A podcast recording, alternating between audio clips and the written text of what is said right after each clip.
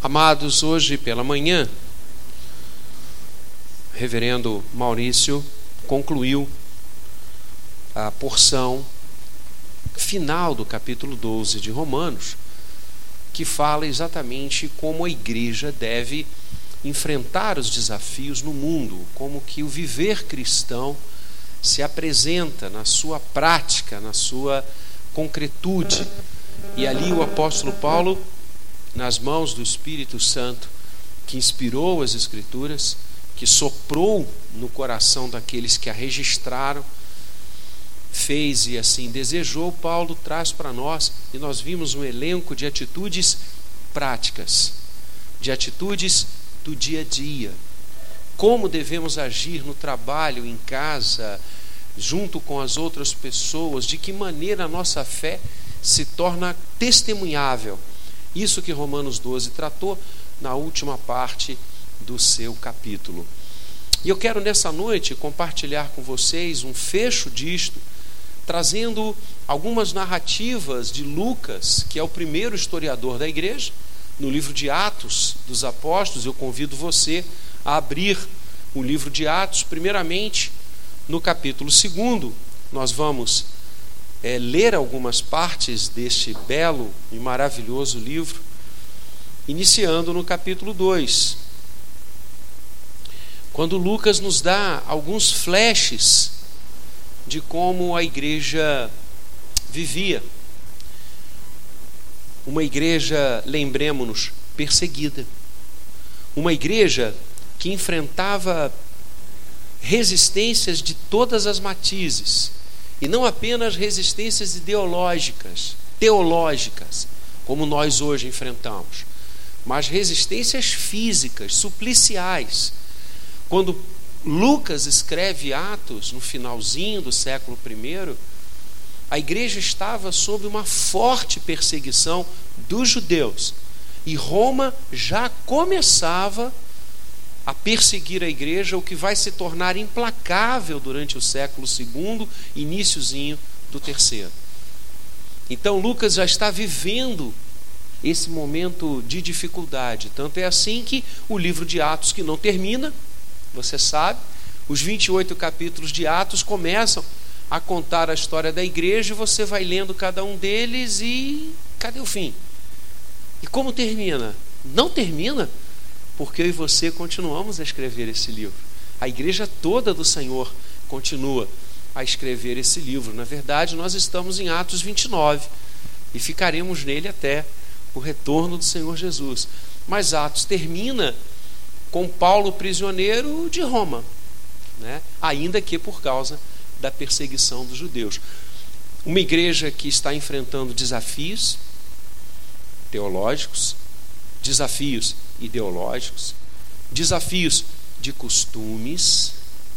Lembremos-nos novamente, Atos 17, quando Paulo chega em Tessalônica, começa a pregar o Evangelho, alguns se convertem, pessoas se dobram aos pés de Jesus, e outras incomodadas com isso, que lucravam com o paganismo e com a difusão de cultos absolutamente equivocados e fora da vontade de Deus pela Escritura Sagrada, trouxeram aqueles que hospedavam Paulo e os outros missionários, Jason e sua família, trouxeram-nos em praça pública porque não encontraram os pregadores da palavra do Senhor e disseram: Estes, apontando para eles, estes que têm transtornado o mundo chegaram até aqui.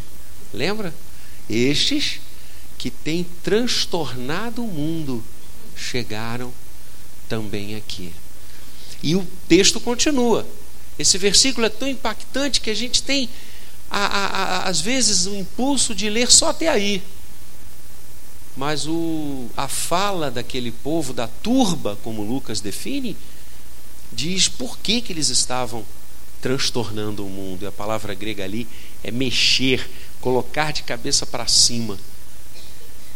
Porque afirmam ser Jesus um outro rei. Essa era a mensagem perturbadora da igreja. Jesus é o Senhor.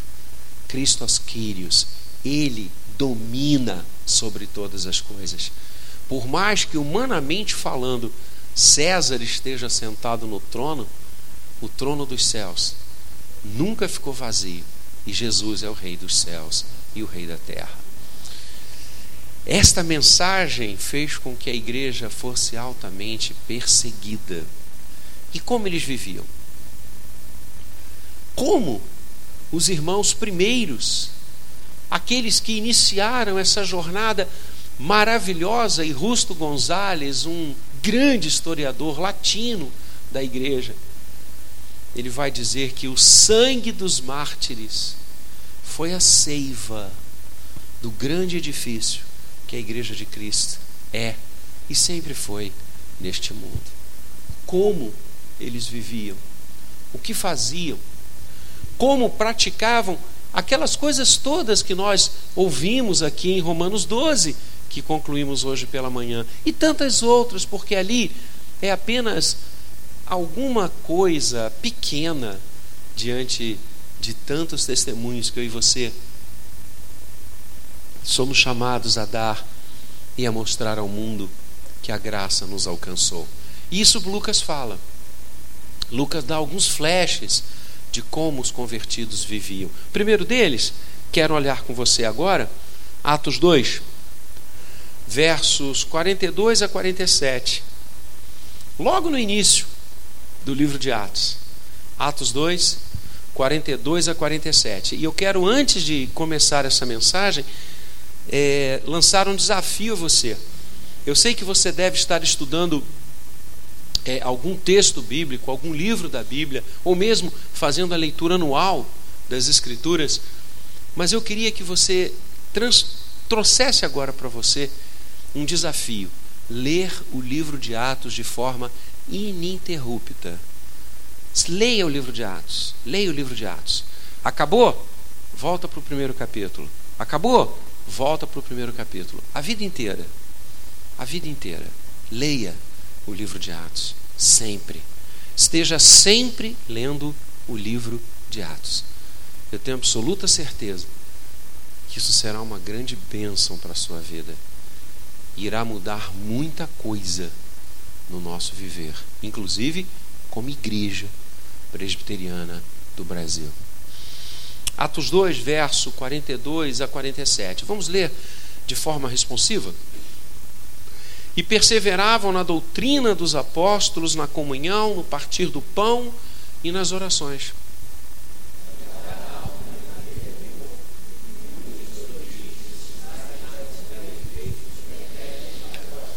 Todos os que creram estavam juntos e tinham tudo em comum.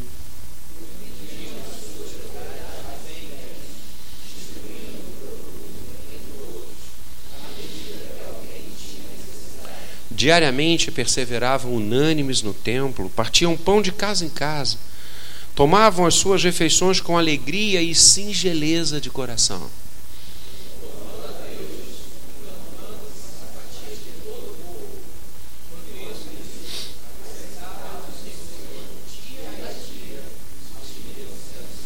Amém?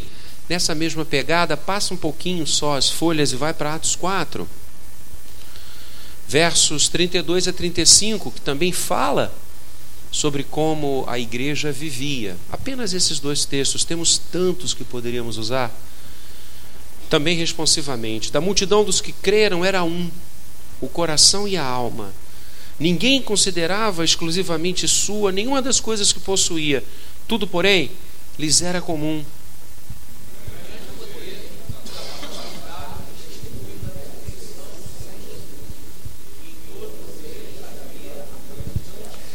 Quero ler só esse finalzinho de novo, 33. E em todos eles havia abundante graça, pois nenhum necessitado havia entre eles, porquanto os que possuíam terras ou casas, vendendo-as, traziam os valores correspondentes.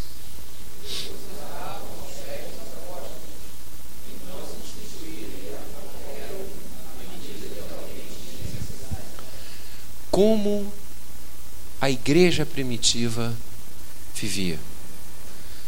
Como os primeiros cristãos caminhavam. Ainda que, como acabei de dizer, com a perseguição tão lacinante sobre eles. Lucas nos fala isto e nós acabamos de ler pelo menos dois textos que ele aponta como a igreja no passado, a igreja primitiva, e eu quero explicar, nós usamos essa expressão igreja primitiva para definir o, o período histórico do primeiro século.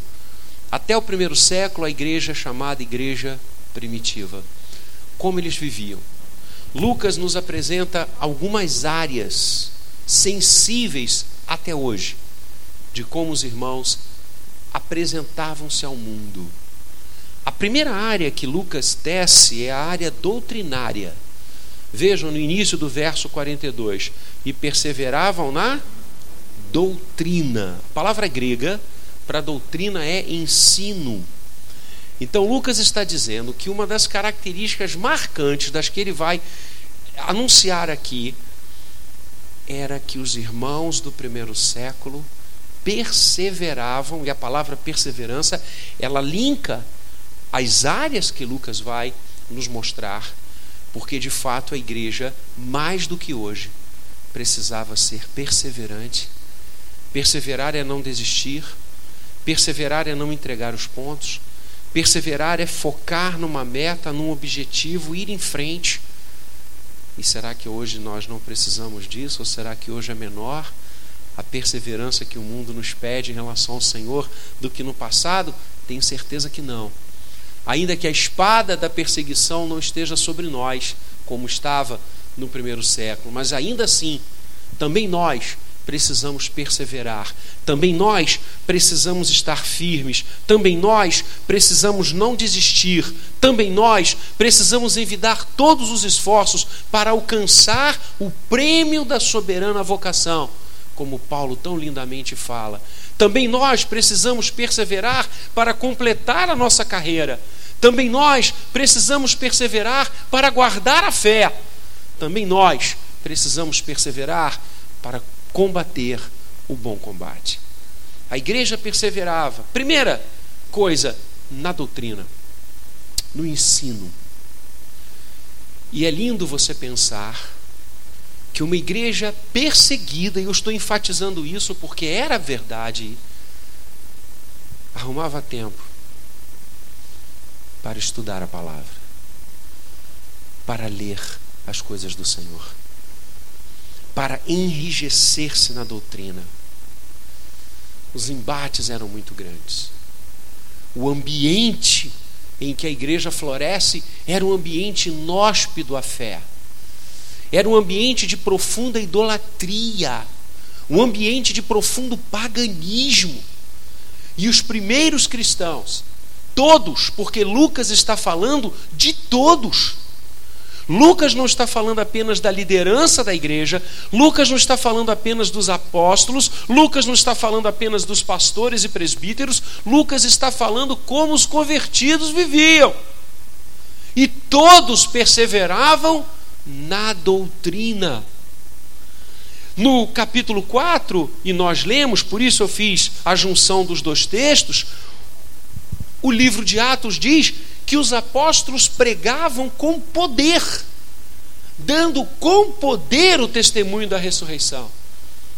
E na minha sugestão pastoral de você acompanhar o livro de Atos e lê-lo todas as vezes, em todos os dias, até o Senhor Jesus voltar, ou nós irmos até Ele, você vai ver como o ensino acerca de Jesus alcançou vidas, cidades, povoados, classes sociais. E como o Espírito Santo usou essa palavra, usou essa mensagem para transtornar o mundo, como os habitantes de Tessalônica tão bem definiram os cristãos primeiros. Perseverar na doutrina significa dedicar-se ao estudo das coisas de Deus e a ciência que estuda as coisas de Deus é teologia. É interessante que ao longo do tempo isso é triste constatar. A teologia passou a ser algo dos entendidos, algo apenas da classe dirigente da igreja. Seus pastores, seus líderes têm a missão precípua de conhecer teologia. Mas, irmãos, eu diria que isto é bênção para todos nós. Todos nós precisamos crescer na doutrina. Todos nós precisamos perseverar no ensino das Escrituras Sagradas. As coisas de Deus têm de ser o nosso feijão com arroz. Nós temos que conhecer e estar prontos, como diz Pedro, a dar a razão da nossa fé a qualquer hora, a qualquer instante, a qualquer pessoa que nos perguntar, suscitar ou quiser saber o que cremos. E aí, vamos ligar para o pastor e perguntar a ele o que a gente crê? Ou nós saberemos dar a razão da nossa fé? É importante que você e eu tenhamos esta visão a visão de que todos precisam perseverar no ensino, conhecer as Escrituras, conhecer as nossas doutrinas, ler sobre elas, estudá-las, mergulhar na teologia. Algum tempo atrás eu tive uma experiência tão gostosa. Eu entrei na livraria da nossa igreja e agora a livraria da nossa igreja está no Mackenzie. Graças a Deus por isso. Graças a Deus que a direção do Mackenzie tem certeza de que o Mackenzie é da igreja e deve servir a igreja. E nós usamos um espaço que lá tínhamos, bonito, poderíamos usar para tanta coisa, mas a direção do Mackenzie disse: não, isso aqui vai ser usado para trazer de novo a livraria da igreja presbiteriana para cá, para o Rio de Janeiro, que, pasmem, tinha fechado há muito tempo. Mas quando a livraria. E tá linda, viu? Tá linda, livros sensacionais. Quando eu entro lá, alguém tem que me puxar, alguém tem que me arrancar e me voltar para a sala, porque senão eu quero ficar lá o tempo todo olhando os livros. Né? O Alan sabe como eu amo livros. Essa livraria, quando estava em outro lugar, eu estava lá um dia olhando os livros né? e vendo algumas coisas para comprar e ler. E aí, um irmão, presbítero, que eu amo muito, está vivo, velhinho hoje ele entrou na livraria, nos abraçamos e ele disse: Pastor, que bom encontrar o senhor aqui. Porque eu quero que o senhor me indique livros sobre santificação. O senhor pode me ajudar? Eu falei: Claro. E selecionamos lá uns cinco ou seis autores muito interessantes, obras muito interessantes sobre santificação. E ele estava ali no balcão pagando, e eu disse: Mas que bacana, você está interessado em, em ler sobre esse tema. Ele diz: Pois é, pastor, eu vou dar aula domingo que vem na escola dominical sobre santificação e eu quero me preparar. Este homem era presidente na época de uma multinacional. Já vi inclusive morado fora do Brasil algumas vezes presidindo esta empresa, representando-a como seu CEO em outros lugares, em outros países, um homem importantíssimo na vida secular. Eu imagino como deveria ser o dia. Hoje ele está aposentado. Na época ele estava presidindo esta empresa. E eu saí dali, eu falei, caramba, a agenda do presbítero fulano deve ser uma loucura. E ainda assim ele abre espaço no seu dia e no seu tempo para ir a uma livraria, para investir em obras, para se preparar para dar uma aula de escola dominical na sua igreja. Que exemplo! Perseveravam na doutrina. Precisamos crescer no ensino teológico. Precisamos mergulhar nos nossos ensinos, na nossa confissão de fé de Westminster. Precisamos nos debruçar nos catecismos, símbolos de fé de nossa igreja, o breve e o menor. Precisamos conhecer a palavra do Senhor. Outro dia eu digo isso, mas é verdade, não é brincadeira. Eu fui pregar numa igreja e escolhi não atos, mas sofonias. Quando eu terminei de pregar, ainda tinha irmão tentando achar o livro, onde é que estava, alguém roubou. Quantas vezes, amados, nós lemos a Bíblia durante a semana? Quantas vezes estudamos a Bíblia? Qual foi o último livro teológico que você leu? Qual foi o último assunto doutrinário que povoou a sua mente, o seu coração, e você se debruçou e esmiuçou e procurou autores? Olha, você hoje nem precisa ir a livrarias.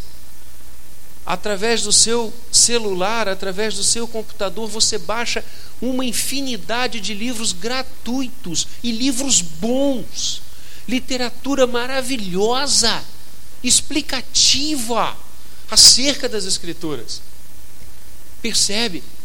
Você precisa estudar a palavra. Hoje há uma gama de cursos gratuitos à distância, é AD. Você faz pelo computador. Cursos de institutos bíblicos presbiterianos de gente boa, de gente que está escrevendo sobre a boa doutrina, coisas da nossa fé, explicações de versículos, livros bíblicos, panoramas do Antigo Testamento, do Novo Testamento, gratuitamente para você. Hoje você não estuda as coisas de Deus se você não quiser.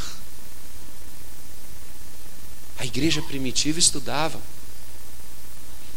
Um dos maiores exemplos disto é o próprio apóstolo Paulo, cuja figura eclipsa a metade para o final do livro de Atos.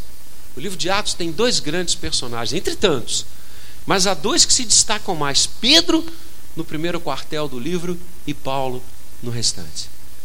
Pois bem, Paulo está preso, e Paulo vê a morte se aproximar. E um dos últimos textos que Paulo escreve, se não o último, é a sua segunda carta a Timóteo, onde ele vai falar com seu filho na fé que já via, já antevia o momento em que ele passaria a glória. Pois bem, ele escreve a Timóteo: o inverno está chegando. Você vai estar comigo aqui na prisão. E eu agradeço a você por isso. Então, Timóteo, eu quero pedir algumas coisas a você. Primeira, me traz a capa que eu deixei na casa de Fulano, porque eu vou ficar com frio se eu não tiver essa capa. E segundo, Timóteo, traz para mim os pergaminhos que eu deixei em tal lugar. Os pergaminhos que Paulo pede eram os livros teológicos da época. Paulo, Paulo, não é Vladimir, não é Maurício, não é Gabriel, não é Vinícius, não é André, não é Flávio, é Paulo. Paulo dizendo a Timóteo: Eu preciso continuar estudando as coisas de Deus. Paulo, que está dizendo: Olha, eu talvez não passe daqui algumas semanas vivo, Roma vai me matar. E ele quer usar os últimos dias de vida que ele tinha fazendo o quê? Perseverando na doutrina dos apóstolos. O que levou Calbart, comentando esse texto, a dizer que se alguém deixa de estudar sobre Deus no leito de morte, jamais foi um estudioso das coisas de Deus. Temos perseverado na doutrina? Temos mergulhado no conhecimento de Deus? O profeta diz: conheçamos e prossigamos em conhecer ao Senhor. Na oração sacerdotal, João 17, Jesus ora, verso 3, dizendo: Pai, que eles te conheçam a ti, o único Deus vivo e verdadeiro, e a seu Filho, Jesus, a quem enviaste. Conhecer a Deus. Temos conhecido do Senhor? Temos crescido no conhecimento do Senhor? Ontem nós viramos o primeiro semestre, já estamos hoje começando o segundo semestre do ano de 2018. No primeiro semestre, quanto de Deus eu e você estudamos? Quantos pergaminhos lemos? Quantas obras nós nos deliciamos na presença de Deus? Quantas páginas das Escrituras nos conduziram neste primeiro semestre? Ou nós estamos muito ocupados, que não temos tempo para investir no estudo das coisas de Deus. A igreja primitiva perseverava na doutrina dos apóstolos. Segunda área que Lucas tece como emblemática da vida da igreja e do dia a dia dos cristãos do primeiro século, é que eles também perseveravam na comunhão. Palavra grega koinonia, koinos, oikos, dividir o mesmo espaço.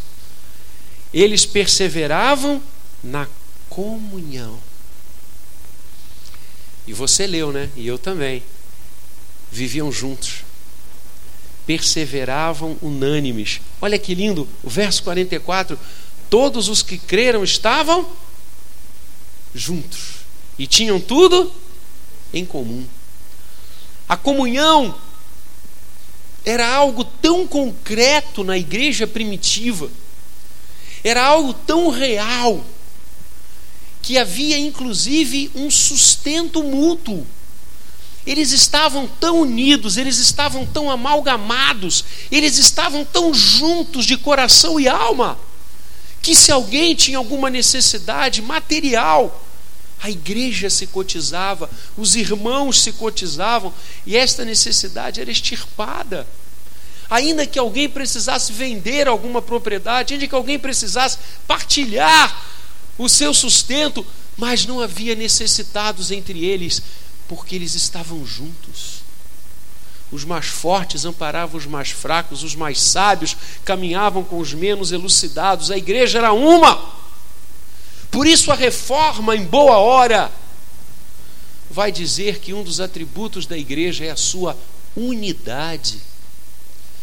Os atributos da igreja, sua santidade, sua catolicidade, no sentido dela ser universal, católico é universal, o que é uma incoerência entre termos, com toda a vênia, católico, apostólico, romano. Católico é católico, não é romano, católico é universal. A igreja é universal a igreja é santa, a igreja é apostólica e a igreja é una.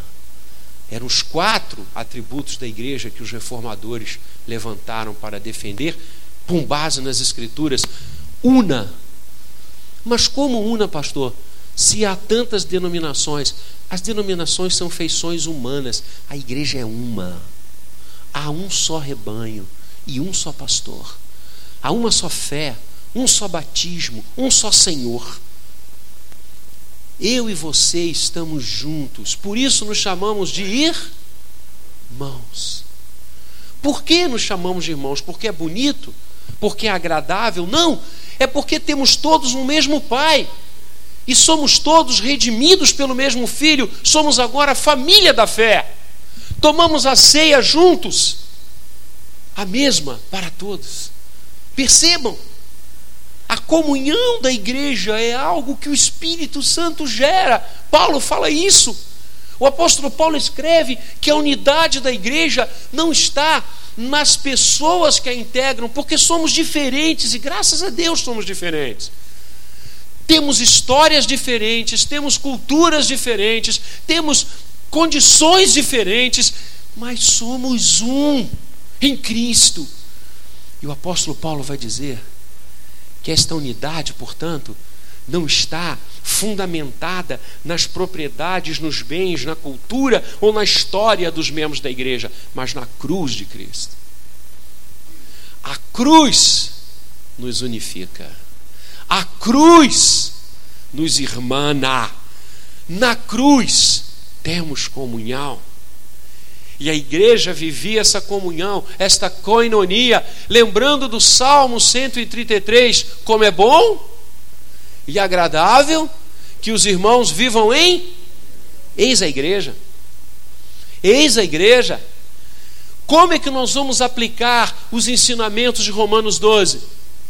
Estando juntos, caminhando juntos superando as crises juntos, nos alegrando juntos, chorando juntos. Nós somos um. Não há várias igrejas, e nem várias igrejas dentro da igreja. A igreja não é uma conjunção de pessoas como ilhas, umas ao lado das outras. A igreja é um continente. Somos um. Somos um. E a nossa comunhão, a gente tem que perseverar nela. Temos que vivê-la. Gerar espaços de comunhão. Eu amo quando leio sobre a célula da mocidade, o encontro de terça-feira das nossas queridas irmãs. Eu tive o prazer imenso de estar lá na semana passada. O encontro dos homens, o encontro do grupo de louvor. Isso é maravilhoso. Isso é comunhão. Quando estamos juntos no culto, como estamos agora, quando cantamos os mesmos louvores, quando vemos nossos filhos tocando e ministrando, que coisa maravilhosa! Comunhão. Quando oramos juntos na porta, quando pedimos orações nos grupos, que isso é comunhão. Isso é vida. E só a igreja pode fazer isso. Não há nenhuma outra instituição onde possamos ser tão unidos como a igreja. Onde, no comentário de Abraham Lincoln, desde aquela época, ele dizia: só na igreja o presidente dos Estados Unidos se assenta no mesmo banco que o vendedor de pipoca da esquina. A igreja é assim. Porque na igreja só há um que está acima de todo nome: Cristo Jesus. Nele nós podemos viver juntos. E a igreja descobriu isso desde cedo. Agora cabe a nós também descobrir e viver isso. Um ou outro ajudou e ao seu companheiro disse: Esforça-te. Eles estavam juntos eram perseguidos juntos. Diariamente perseveravam unânimes no templo. Precisamos redescobrir a nossa comunhão. Precisamos gostar de estar juntos. Precisamos criar espaços de coinonia, porque a igreja perseverava na comunhão. Terceira área que Lucas aponta de perseverança da igreja primitiva partir do pão. Como assim, pastor? O que, que significa perseverar no partir do pão? Partir do pão aqui tem uma expressão e uma conotação toda técnica. Na verdade, nós estamos diante da celebração da Santa Ceia. O que Lucas está dizendo é que os irmãos participavam deste sacramento juntos e perseveravam nele. Quando eu vejo então e leio que a igreja perseverava no partir do pão, e quando eu leio no verso 46 que diariamente perseveravam no templo e partiam pão de casa em casa, eu sou levado a interpretar numa exegese muito clara que Lucas está dizendo que os irmãos viviam a igreja. Viver o sacramento é viver a igreja.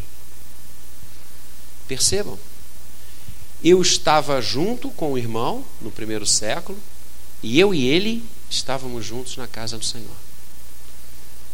Quando Lucas aponta de forma tão cristalina que eles estavam no templo e nas casas, lembremos-nos que as igrejas começam nas casas. Você tem a expressão templo cristão. Lá pelo terceiro século, a literatura começa a falar de templos fora das casas, oikos, lá pelo século, iníciozinho do século IV. Até por causa da perseguição. Como é que você ia construir um templo com a perseguição dantesca através de Roma? Então, quando Lucas diz, eles estavam no templo, que era o templo de Israel, orando, servindo ao Senhor, e de casa em casa, que eram os locais de reuniões dos cristãos, eu vejo que Lucas está sintomaticamente dizendo que a igreja primitiva tinha uma grande paixão pelo culto. Pelo culto. Porque o partir do pão acontecia no culto, como até hoje. Ou seja, dá para viver a minha fé em qualquer lugar, claro, mas eu devo perseverar no culto. Essa coisa de não vir ao culto, de estar longe do culto, de não priorizar o culto, não passava pela mente da igreja do primeiro século. Essa coisa de ficar em casa fazendo alguma coisa no lugar do culto era heresia no primeiro século. E não só no primeiro século. Essa coisa começou a acontecer na igreja, queridos, após a Idade Média. Quando o culto passa a ser menos importante, não sei porquê, mas passa. E de vez em quando se vai ao culto. Reparem como isso é tão verdadeiro que a própria ministração da Santa Ceia, que era em todos os momentos que a igreja se reunia, passa a ser uma vez por mês, uma vez por semestre. Eu já li de relatos que a Santa Ceia, em algumas regiões, igrejas, em algumas denominações, celebrada uma vez por semestre. Que loucura! Sabe por quê? para que os irmãos naquele culto pudessem estar. Ué, mas não tem que estar em todos? Não, mas eu vou à igreja, pastor, só pode ficar tranquilo. Pelo menos duas vezes eu estou firme lá, Natal e no meu aniversário. Show. Se você pegasse uma máquina do tempo fosse para o primeiro século, você ia levar um susto. Porque no primeiro século a galera perseverava no culto. E era unânime diariamente. A Coreia do Sul resgatou isso, cultos diários. No grande avivamento que houve na, na Coreia do Sul, alguns anos atrás. Igrejas com. Está sentado? Um milhão de membros. Dez mil pastores. Uma igreja. O Espírito Santo varreu a Coreia do Sul. E uma das coisas que eles fizeram foi culto diário, cultos diários. A igreja diariamente se reunia. Todo dia. Não era só domingo, não. Não era só quinta. Era todo dia. E pergunte, algumas pessoas daquela época eu pude ouvir, conversar. E quando elas diziam que iam para o templo para adorar, para cantar, para celebrar a ceia, os olhos brilhavam. É isso que eu estou falando, é disso que eu estou falando. É olho brilhar porque a gente está vindo para a igreja. É olho brilhar porque a gente vai partir o pão. É olho brilhar, porque a gente vai cantar. É olho brilhar, porque eu vou trazer a minha oferta. É contar no relógio a hora para estar no culto do Senhor e perseverar no partir do pão. É colocar o culto como prioridade. Todas as outras coisas vão gravitar ao redor do culto porque o culto é a minha perseverança, eu vou perseverar no partir do pão. E a quarta área que Lucas mostra de perseverança dos irmãos nas orações. Perseveravam na doutrina, perseveravam na coinonia, na comunhão, perseveravam no culto e perseveravam na vida devocional. Porque dizer que a igreja perseverava nas orações é dizer que esta igreja tinha vida com Deus. E vida com Deus devocional. Acho lindo que Lucas não diz que os pastores tinham vida com Deus. Que os líderes tinham vida de oração, mas que toda a igreja perseverava nas orações. Toda a igreja buscava a Deus. E ele vai dizer: em cada alma havia temor. Que lindo isso. Era uma igreja preocupada com a sua vida espiritual. Era uma igreja que cultivava relação com Deus. Era uma igreja que tinha prazer em estar de joelhos, que se quebrantava, que tomava as suas refeições com singeleza de coração, ou seja, gente simples, gente leve, porque a gente de Deus é assim, o povo de Deus é assim, é um povo leve, é um povo cujo coração não está nas coisas deste mundo, mas olha para o alto. É um povo cujas palavras não são as urdiduras do presente século, mas são palavras que glorificam e louvam o Senhor. Esse é o povo dele. E esse povo persevera na sua presença. Lucas vai dizer no verso 47 que este povo louvava a Deus e contava com a simpatia de todo mundo. Olha que lindo! Eram pessoas essenciais à sociedade. Eram pessoas que os outros tinham simpatia, palavra grega simpatos, compaixão, com alegria. Não eram antipáticos aos outros, não eram fechados aos outros, mas contavam com a simpatia de todo mundo. Igreja leve, igreja abençoadora, povo que buscava Deus e se colocava diante dele.